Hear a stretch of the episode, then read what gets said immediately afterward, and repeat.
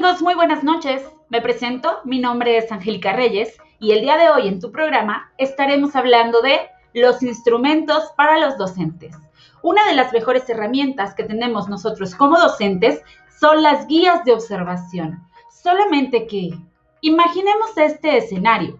Tú eres un docente en pleno año 2020-2021, en donde una pandemia nos vino a cambiar por completo la forma de trabajar.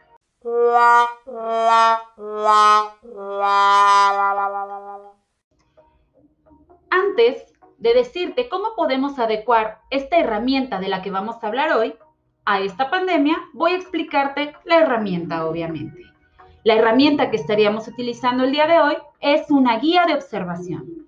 Las guías de observación son instrumentos en donde por medio de tu vista, tu conciencia, la capacidad de razonamiento de tu entorno, vas a poder detectar alguna anomalía o algún acierto en el aprendizaje de tus estudiantes. No olvides que las guías de observación tú puedes aplicarlas a un estudiante, a un grupo, ya sea durante una actividad en particular, un trabajo, un bimestre o todo el ciclo escolar. Es importante para la realización de tu guía contemplar ciertas preguntas o ciertos indicadores que vas a estar trabajando a lo largo de la observación. Paso número uno. Lo primero que tendrías tú que hacer es elaborar tu instrumento.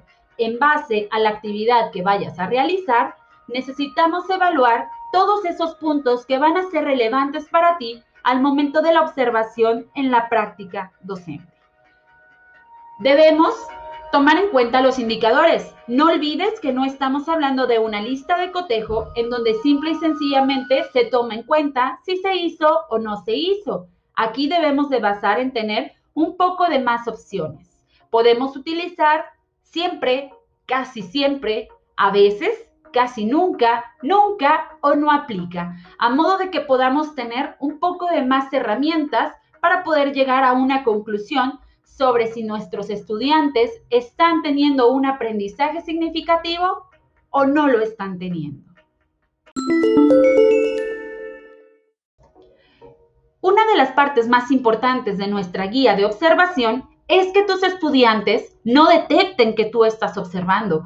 Recuerda que cuando la gente se siente observada, tiende a cambiar sus conductas, los patrones de comportamiento y aquello pudiera darte resultados que no sean confiables, principalmente cuando estamos trabajando la observación de un alumno en toda el aula, su adaptación, su comportamiento, su integración al equipo, principalmente cuando son estudiantes nuevos.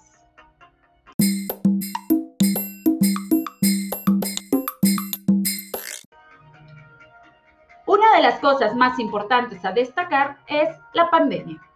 Esta necesidad de aislarnos de la sociedad, de quedarnos en casa, llevó la escuela a la casa y por lo tanto nosotros los docentes nos llevamos el trabajo. Ni modo, es lo que hay, hay que hacerlo.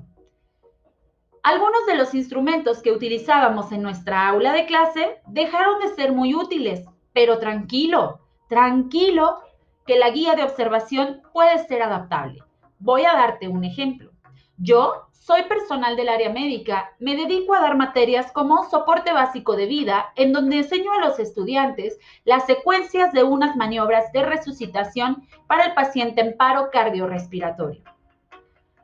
Después de dar mi teoría, se le solicita al estudiante, por medio de una videollamada o un video elaborado por él, que utilice algún familiar, algún muñeco que nos pueda servir para improvisar estas maniobras como el RCP se considera secuencial, ya que son una serie de pasos, puedo observar si el estudiante en cada uno de esos pasos realiza, no realiza, algunas veces sí, otras veces no, ciertas actividades durante la resucitación. Tú también puedes adaptar los videos, las videollamadas para poder observar a tus estudiantes.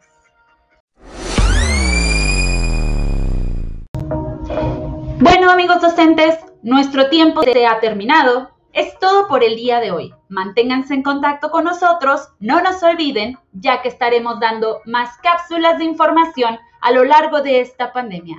Se despide de ustedes, Angélica Reyes. Un gusto haber estado con ustedes. Que tengan buenas noches.